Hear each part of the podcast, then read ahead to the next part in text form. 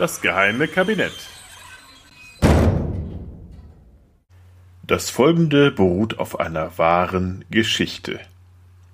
Ein Mann fährt durch eine menschenleere Gegend. Sein Navigationssystem hat ihm vor Stunden empfohlen, von der Autobahn abzufahren, und jetzt zeigt es nur noch stoisch die Information, die Darstellung kann seitenverkehrt aussehen. Und ein eingefrorenes Detailbild vom Brandenburger Ödland. Nebel zieht auf, so beginnen Horrorfilme.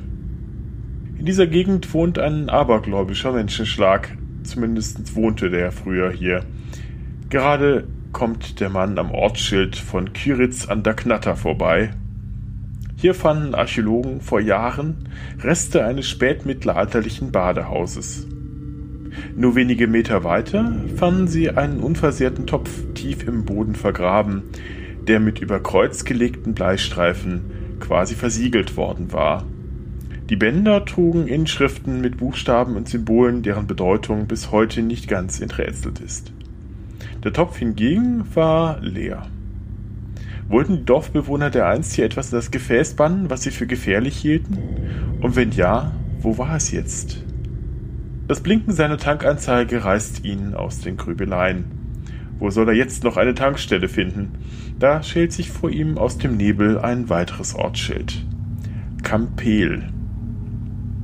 Er beschließt, rechts ranzufahren und in der Ortschaft jemanden nach einer Tankstelle zu fragen, doch die Stadt ist menschenleer. Als er aussteigt, sieht er jedoch eine offene Tür ein paar Häuser weiter, aus der Licht dringt.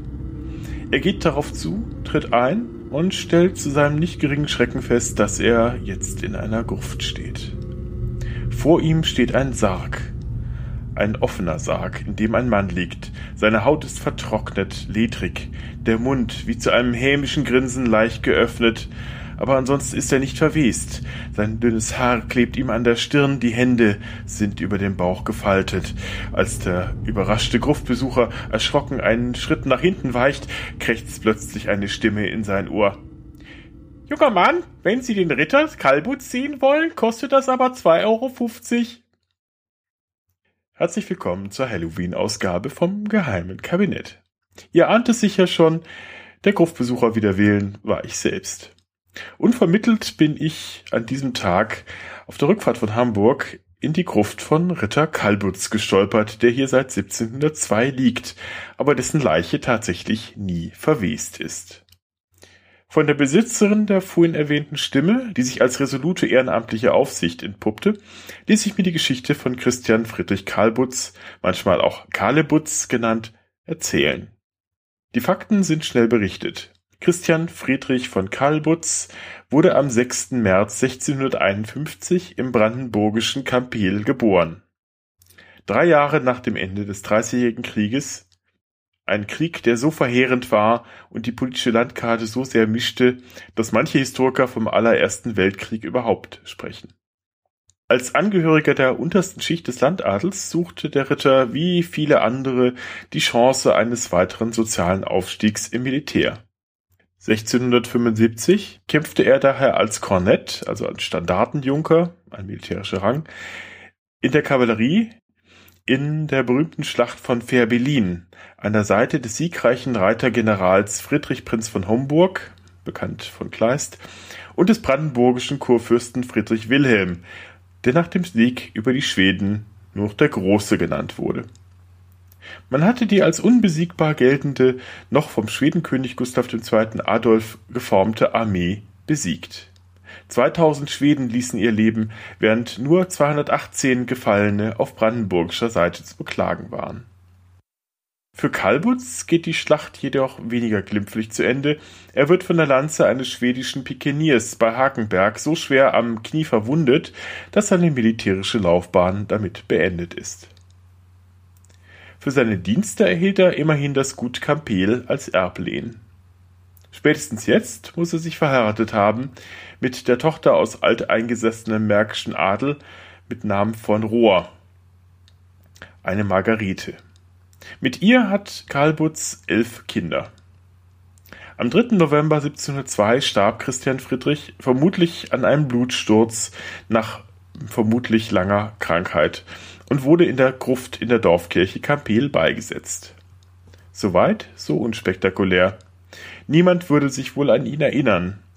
Wenn 1783 nicht das Geschlecht von Kalbutz ausgestorben wäre, das Gut in der Folge mehrfach den Besitzer gewechselt und die neuen Besitzer 1794 die Gruft auflösen hatten wollen.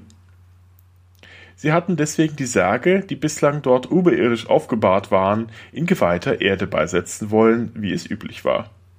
Doch als man die Särge öffnete, stellte man fest, dass die Leiche von Ritter Kalbutz im Gegensatz zu den anderen Toten nicht verwest war. Während man die anderen Toten begrub, wurde der Leichnam des Ritters nicht angetastet. Soweit die Fakten. Die lokale Bevölkerung hatte natürlich schnell eine Erklärung bei der Hand, warum der Ritter nicht verwest war, ein Fluch sei es gewesen, der den sündigen Edelmann getroffen habe. Denn im Jahre 1690 habe ihn seine Dienstmagd Maria Lepin verklagt. Er solle den Schäfer Pickert, ihren Verlobten, in der Nacht aus Rache erschlagen haben, da Maria dem Kalbutz das Jus Prime Noctis, also das Recht der ersten Nacht, verweigert habe. Außerdem habe es Streit um die Weiderechte gegeben.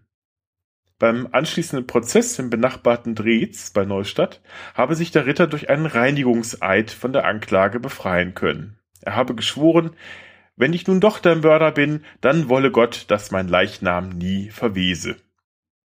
Und da es sich um einen Meineid gehandelt habe, sei Karlbutz von nun an durch sein eigenes Wort verflucht gewesen. Als ruheloser Untoter schleiche er sich zudem nun von Zeit zu Zeit aus dem Grab. An der Stelle, wo Karlbutz den Schäfer Pickert erschlagen habe, der Schwänzebrücke am Bückwitzer See, werden Spaziergänger um Mitternacht hin und wieder von einer schweren Last befallen, die ihnen von hinten aufzuspringen scheint. Je mehr man sich dagegen wehrt, desto schwerer wird die Last. Erst wenn man weit genug von der Brücke entfernt ist, lässt einen die Last wieder los. Auch Pferdewagen, die um Mitternacht die Brücke queren wollen, bleiben offenbar ohne Grund dort stehen. Einige merkwürdige Begebenheiten sind mit der französischen Besetzung der Region um 1806 verbunden.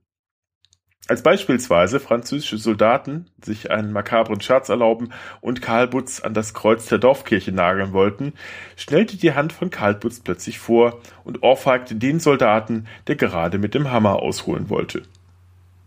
Ein französischer Offizier, der den Leichnam aus dem Sarg genommen, verspottet und bespuckt hatte, ihn falsch herum wieder in den Sarg hatte legen lassen, forderte den Ritter spöttisch auf, wenn er denn wirklich spuke, soll er ihn doch nachts in seinem Quartier besuchen. Am nächsten Morgen fand man den Offizier mit umgedrehten Hals tot in seinem Bett. Die Kammer hatte man aufbrechen müssen, da sie von innen verriegelt war. Die Soldaten, die sich zunächst an der Bevölkerung rächen wollten, mussten einsehen, dass niemand im Dorf die Tat hätte durchführen können. Kein menschlicher Täter jedenfalls. Soweit die Sage, die aber mehrere Schwachstellen hat. Zum einen gab es ein derartiges Recht der ersten Nacht wohl weder im Mittelalter noch in der frühen Neuzeit, in der die Sage ja spielt.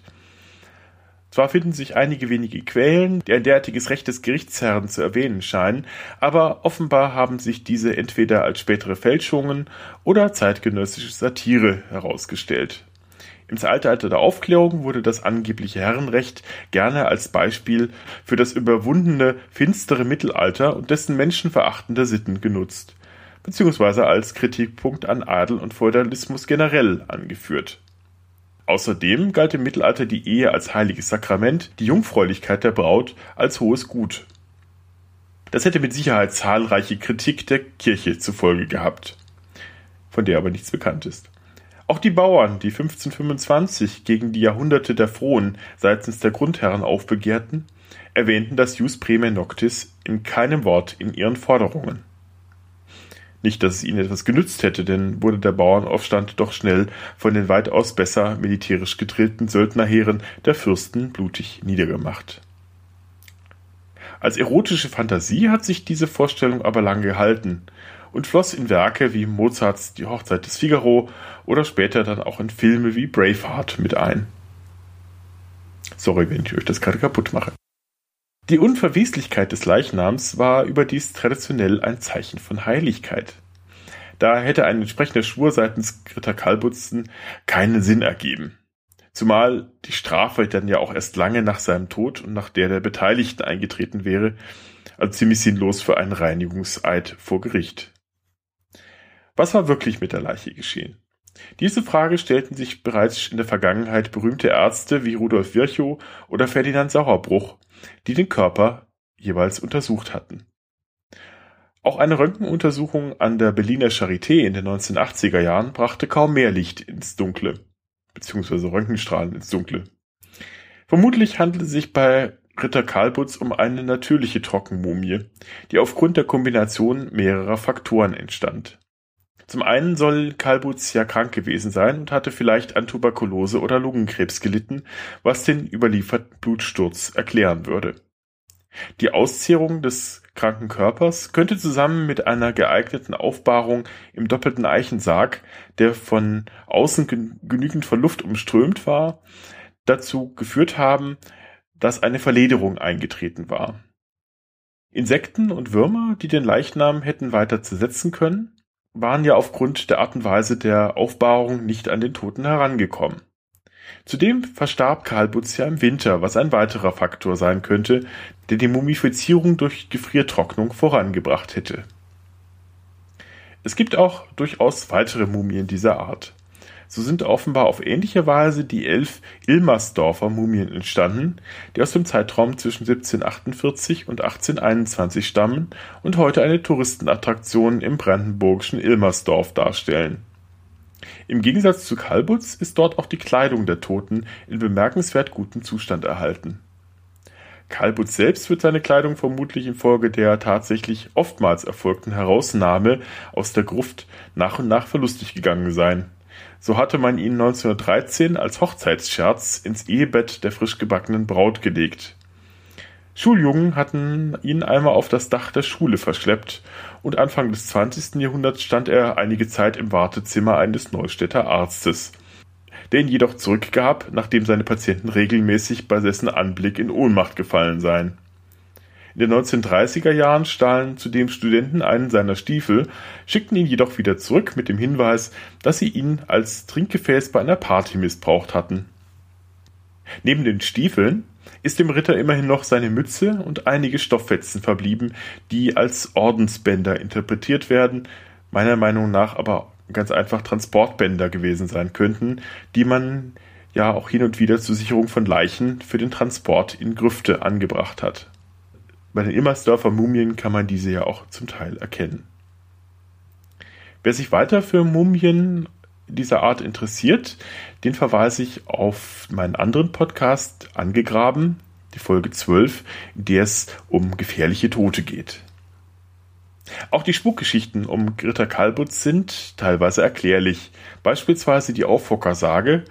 Die ist nämlich eine Sage, die in weiten Teilen Europas erzählt wird. Die plötzlich den nächtlichen Wanderer befallene Last könnte die sagenhaft verarbeitete persönliche Erfahrung von Panikattacken oder Herzanfällen sein, die sich dann natürlich nach einiger Zeit von selbst wieder lösen. Da man sich dies aber nicht natürlich erklären konnte, musste eine übernatürliche Erklärung herhalten. Der Auffuckergeist.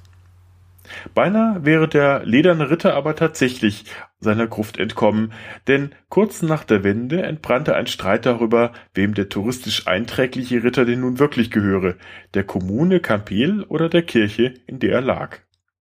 Der Bürgermeister hatte schon die eigenmächtige Entführung des Leichnams ins nahegelegte Spritzenhaus geplant, um Tatsachen zu schaffen. Doch eine juristische Einigung verfestigte nun doch den Status quo der Ritter, seine Gruft und die Dorfkirche verbleiben im Besitz der Kirche, die diese seit 1992 nun auch touristisch vermarkten darf. Also, Ritter Kalbutz, bleib ruhig liegen in deiner Gruft, dein Verbleiben ist gesichert. Und falls du doch spuken sollst, komm ruhig mal vorbei und beweise es mir, denn... Was? Was ist denn das jetzt? Ach Mensch, ich nehme doch hier auf. Wer klingelt denn hier um diese Uhrzeit? Ne, das muss ich mal rausschneiden gleich.